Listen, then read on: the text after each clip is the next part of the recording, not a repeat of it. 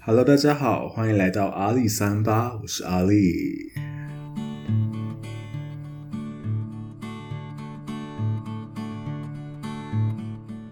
阿力其实原本这一周没有想要上 podcast，因为其实目前阿力正在休假中，然后就是回来家里好好的休息。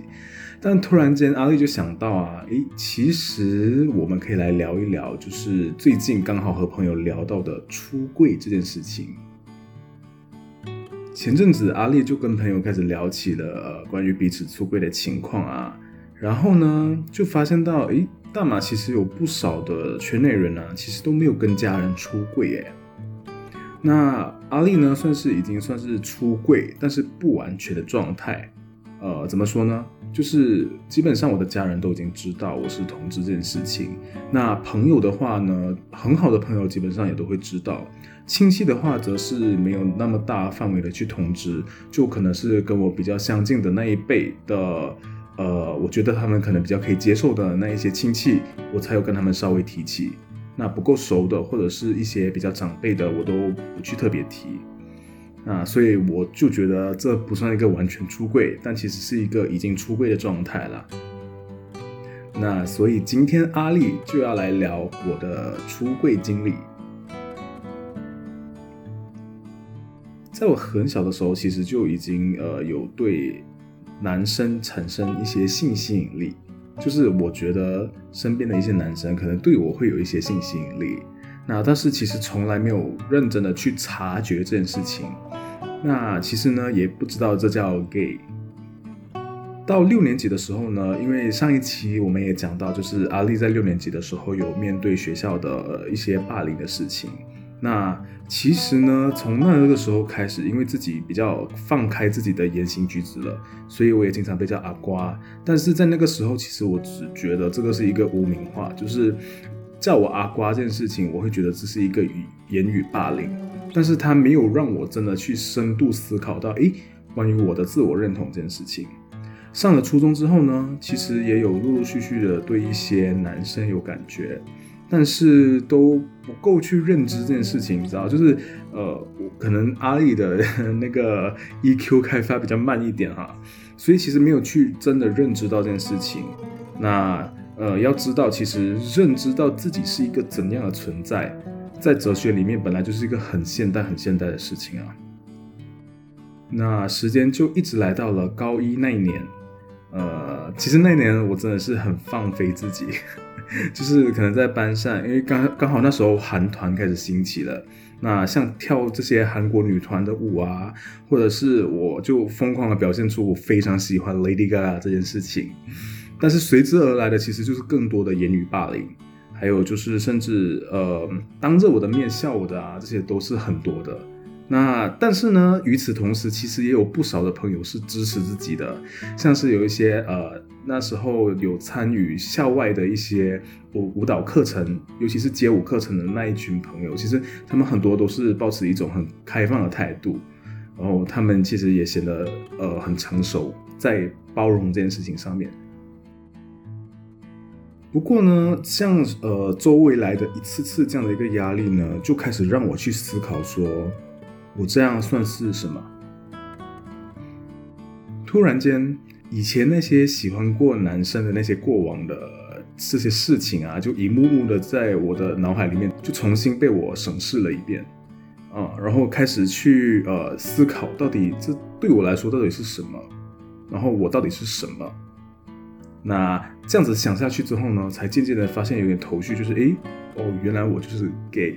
因为其实，呃，像 Lady Gaga 那时候在，呃，大力的 push 那个 LGBT 的整个权益啊，以及可见度这件事情的时候，也学习到了，哎，gay 到底是一个怎么样的模样？这样子，有了这些知识的基础，以及就是自己的省思和认同之后呢，其实你渐渐才会发现，哎，原来我是一个这样的模样，我在社会里面原来被称作是 gay。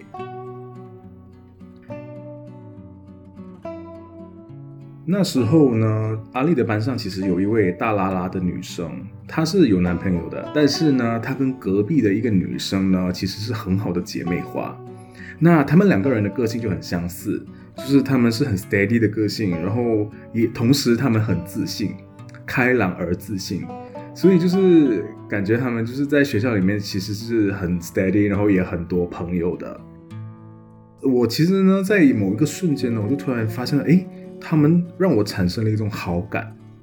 那这个好感呢和喜欢的差异，其实界限在哪里呢？我当时候不知道。那我只知道，诶，我这个觉得我自己是 gay 的性倾向呢，其实这件事情让我有一点点动摇了。我在想，会不会有可能我是 bisexual，就是有可能我我也可以接受女生呢？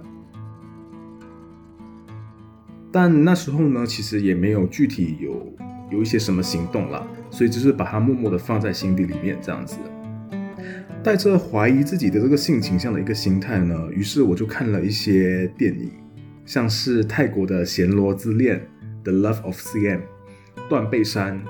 Brokeback Mountain 这两部电影，那时候其实给我带来了很大的震撼，因为他们两个完全风格不一样哈。《暹罗之恋》呢就比较是纯情的爱情电影，而且到最后其实也把家庭这件事情也一起拉进来了，而且它不算是一个非常 happy 的 ending。就是它是最后 Mario Mora 饰演的那一个角色呢，他是因为呃他妈妈不能够接受他呃喜欢男生，可是他很爱他妈妈，所以他只能就是认为有些爱不一定是要一定在一起这样子，所以他们最后没有在一起。Brokeback Mountain 一样也是一个悲观的结局，就是一个 bad ending，但是呢，Brokeback Mountain 它里面有更多的其实是在于讲述呃。很深的一个用情，但是在一个很压抑的社会里面，他们被迫走向一个大部分人走的那种所谓的正常的路，但是最后却没有办法避免的，就是呃，还是让两颗心贴近。在两颗心再贴近的时候，可是他们已经彼此拥有家庭的时候呢，结果就伤害了另外两个女生这样子。那最后是因为其中一个人离世了，所以他们最后也没有在一起。那这个故事呢，最后的这个 bad ending 呢，其实我觉得对我来讲啦，它是一个警示，就是如果因为社会的压力而不去选择，就是跟自己心爱的人一起过，那到时候两颗心真的彼此靠近的时候，伤害的只会是更多的人。那看了那两部电影之后呢，我当然也去看了一些影评啊之类的，去了解到整个故事背后更深度的一些角度。在一次的偶然情况下呢，我们学校的华文老师就在作文课要我们写下我们的阅读报告。那当然，这个阅读报告是有的选择的，像是你也可以写下一部你的电影观后感。所以呢，我就心一横，写下了。断背山的观后感。我在华文课里面呢，可能是因为我对华语其实蛮有热情的，所以其实我在写作文的时候，我很能够抒发自己的感想。那所以其实我经常在班上都能够拿到作文的非常高分。那这一次其实也不例外，我就凭借这一个断背山的观后感呢，我拿到了全班的最高分。这次的最高分呢，它形成了我的一个推动力，推动了什么呢？我于是就把这篇观后感带回家里，然后特意的拿给我爸妈看。之前其实我有跟我爸妈讲过，就是我在华文课上面，其实我的作文分数都不低，但是我之前都不会特别把我的作文啊，或者是我的阅读报告拿给我爸妈看，但是这一次我就觉得。我非常想要拿给他们看，我就 开始有一点想要透过这一篇观后感呢，让他们知道一些什么。我不知道接下来会发生什么事情，但是我就是很想要拿给他们看，所以呢，我就拿给他们看了。当时候我记得就是我自己把这篇文章拿给我爸妈，然后他们都在他们自己的房间，然后当时候我妹跟我弟也在我们的房间。就是我们都在不同的房间，我就把这篇文章拿给我爸妈。那是一个很炎热的下午啊，我妈呢在看完了之后就拿给我爸，然后他就走出了房间，然后把门关上了。我爸呢就于是开始沉下了脸，我这时候其实已经有一点就是背后都在冒汗了。虽然那天下午很炎热，但是背后就是在冒冷汗，然后也非常的紧张，而且我觉得我的眼泪都已经在眼眶打转了。但是呃，我爸就是也迟迟没有开口。他看完了整篇的读后感之后呢，他就终于开口了。他问我说：“是不是看了楠楠的 G 片？” 我当时候我直接泪崩，就是因为我真的不知道当时候要怎样去面对这么严肃的一个气氛，然后而且我已经就是被吓得，就是已经没有办法再多说太多什么了。然后我爸就讲说，一定是因为我看了楠楠的 G 片，所以。我才有这样的念头，才会去选择喜欢男生。然后我爸就开始循循善诱的跟我讲啊，其实男生啊，有的时候你会觉得你喜欢哎班上的男生这个事情啊，这只是一个过程，其实你不是真的喜欢，而是就是呃以后就会喜欢女生的，是这样的一个情况哎。然后我爸就开始循循善诱这件事情，但是他最后还是很严厉的跟我讲说，就是以后不准我去看一些男男的剧片，还有就是要我。改过来喜欢男生这件事情，我在当下其实我没有反驳，因为我其实也无力反驳了。老实说，你就想象一个十六岁的男生在面对自己出柜的情况，其实，嗯，父母的严厉教导，这个在从小就是一个很深的烙印，所以其实也没有勇气就是去反驳这件事情。当时候也不具备足够多的知识去反驳。那所以呢，其实也就默默的没反驳，也就是默认这件事情。这件事情之后呢，学校方面其实言语霸凌的事件依然在继续，但是它其实不是那种非常严重的言语霸凌，就是我在这一方面，因为可能接受了一些呃嘎嘎的那些，当时候整个推动 LGBT 权益的这些讯息呢。我其实觉得有一点点的，就是不那么害怕了。虽然言语霸凌在进行，但是因为没有对我造成实际上的物理伤害，就是身体上的伤害，所以其实我其实只是觉得有点小困扰。有的时候，当我在一些很自卑的情况的时候，可能就会有点把这件事情放大，让自己觉得有点不开心。但其实呢，就是呃，我在大部分时候呢，我也就没有太多的反应。但是呢，在绝大部分的时候，我也就把它当成是一个小困扰，就是他们可能捉弄我这样的一个小把戏。一直到有一天，就是我终于就是有点受不了了，因为我就跟他们讲过，其实就是我有喜欢的女生啊，什么什么之类的，因为他们就一直讲我阿瓜嘛，我就想说我其实也有喜欢女生啊之类的，就一气之下讲出来这个，然后呢就被班上的人起哄去告白。于是呢，就在那一天，就是终于鼓起勇气，就是去把隔壁的那位女生叫出来。我就问她说：“我们可不可以在一起？”至今我都非常感谢那位女生，因为她当时候呢，她真的很认真的回应了我的这个问题。她说：“但是我现在只想专注在学业上。”他没有直接拒绝我，然后也没有就是呃嘲笑，或者是也没有打击我，他就只是讲了这件事情。我觉得他给了我非常好的台阶下。可是与此同时呢，当他在跟我讲这件事情的时候呢，在我的心里面，其实我是真的认认真真的松了一口气，大松一口气。虽然我觉得有点对不起那位女生，就是我虽然对她真的是有好感，但是那个好感呢，其实，在当时候的起哄之下，我也是有一点点，呃，迫于压力而去告了这个白。只是呢，她的处理真的非常成熟，对于当时的我，既没有造成伤害，也同时让我认清楚我自己内心的一个情况。我于是呢，透过这样的一个被拒绝呢。我才真正的认清自己，原来其实我是喜欢男生的。我对那位女生的好感呢，其实是来自于，就是我觉得我很羡慕她的性格，我很羡慕她，呃交友广阔，然后性格可以那么乐观开朗，还有就是你看她多么的有礼貌。他在不伤及我的情况之下，好好的处理这件事情，这个事情真的是至今我都非常感激的。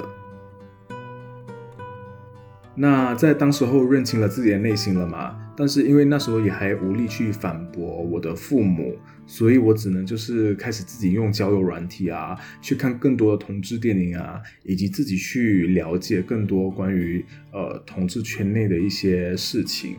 然后，呃，渐渐的为自己就是寻找一个方式，这样子。那这件事情呢，也就默默的在家里没有再被提起，一直到就是我上大学，因为去了台湾念大学嘛，所以其实我也参加了台北的同志大游行。参加台北同志大游行这件事情，我真的觉得我可以另外再开多一集再讲。但是，呃，我真的觉得在台北同志大游行里面的那种归属感，那一种我属于这个群体的那种强烈的归属感，让我觉得很安全，并且让我觉得，对我就是我就是同志，并且我可以骄傲。在我大三、大二、大三的那一年，我呢其实就呃，终于、终于再度鼓起勇气，在双亲节的时候，就是寄了贺卡回家。双亲节就是父母亲节在一起的一个节日嘛，我就个别寄了一个贺卡给我爸和我妈。然后呢，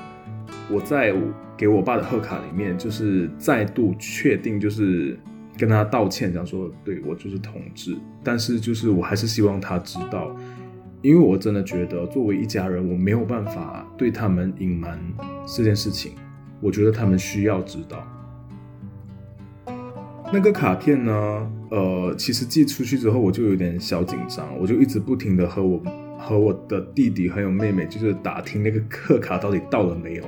因为我真的很想要知道，就是我爸妈读了之后的反应。那在那个卡片终于确认已经寄到我家里之后，我爸读了之后，其实我就一直期待他们会有任何形式的回应，反正他们可以发个讯息给我还是怎么样，但是都没有。一直到很久很久之后，就是将近一个月吧，然后我终于忍不住了，我就发了一个有点长的讯息给我爸，跟他讲说，嗯，就是我知道他已经读了那一那个贺卡。但是我真的觉得我很想要让他知道这件事情，然后并且就是还是再度道歉这样子，然后也说清楚了，就是我现在的整个状况，以及我其实已经非常确定，我就是我就是喜欢男生。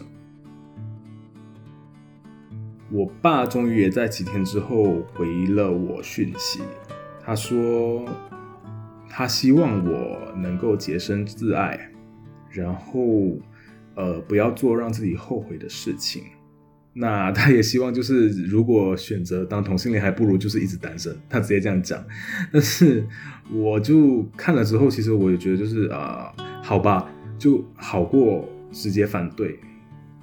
至少就是他，他宁愿我单身这样子。我不知道他现在还是不是这样的想法，但是在那个时候，对我来讲，已经算是跨了很大一步。所以呢，我们家里的状况就一直到现在都是不过问，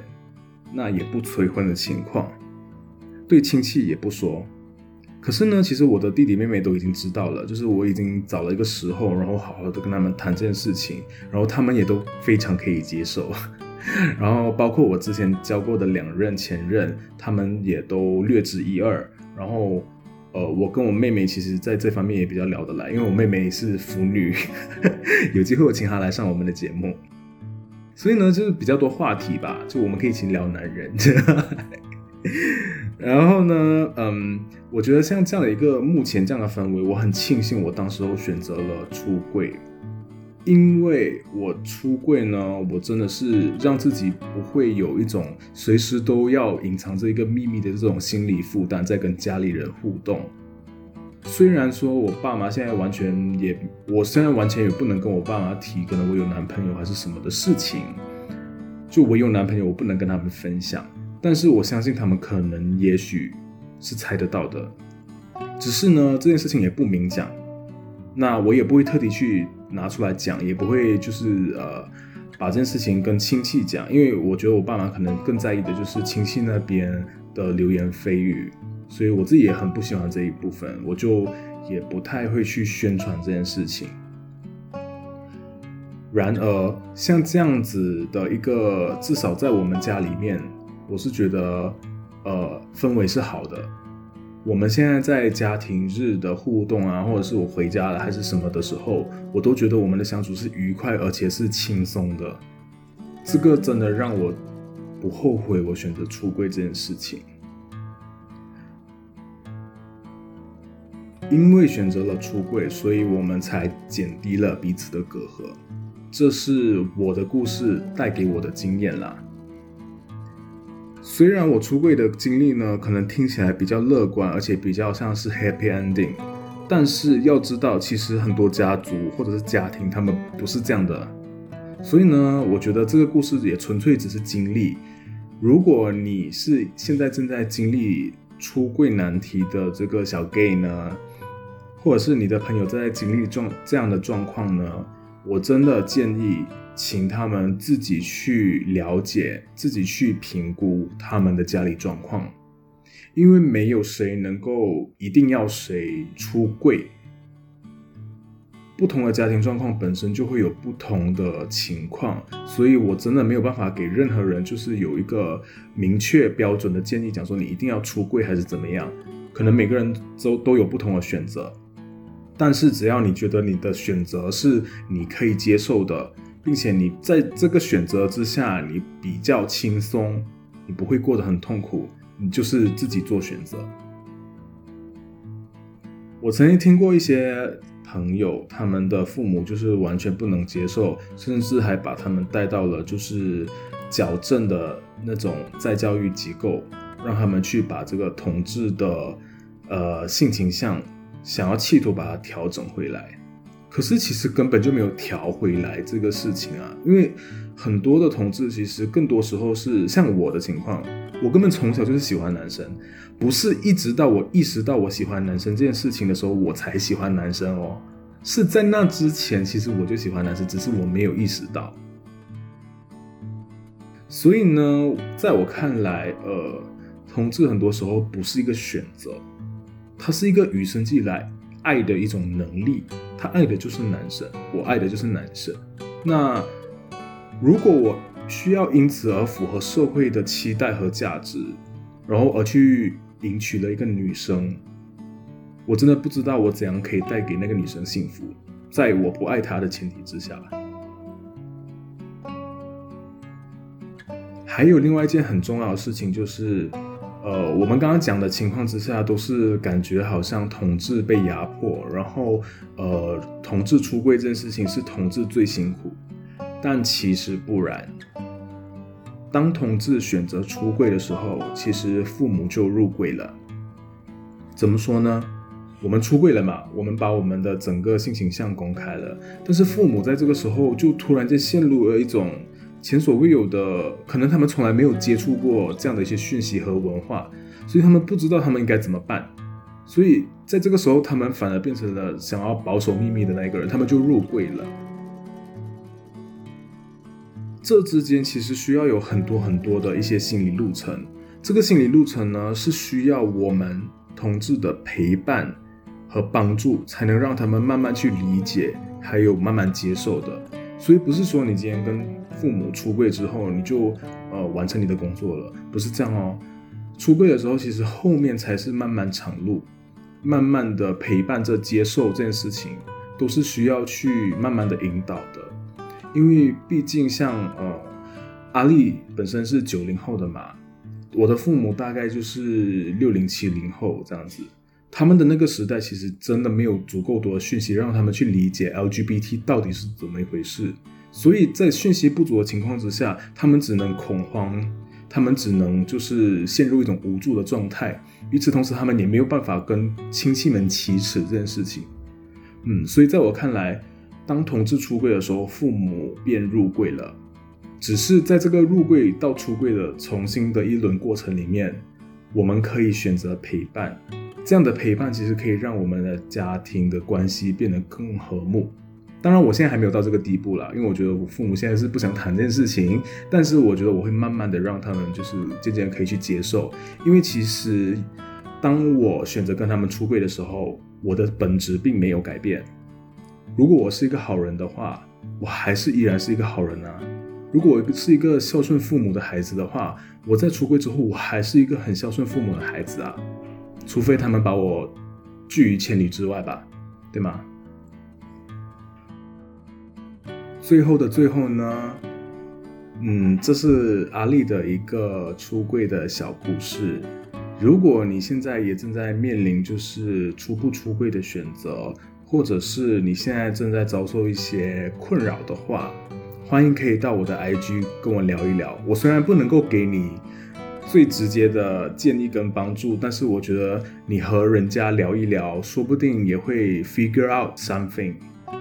我的 IG 是。A L I 下划线 S A M P A T。那今天的 Podcast 就到这边哦，现在终于第五集了耶！我们接下来第六集开始，我可能会陆续邀请来宾来我的节目，那大家敬请期待。我们下一期节目再见，拜拜。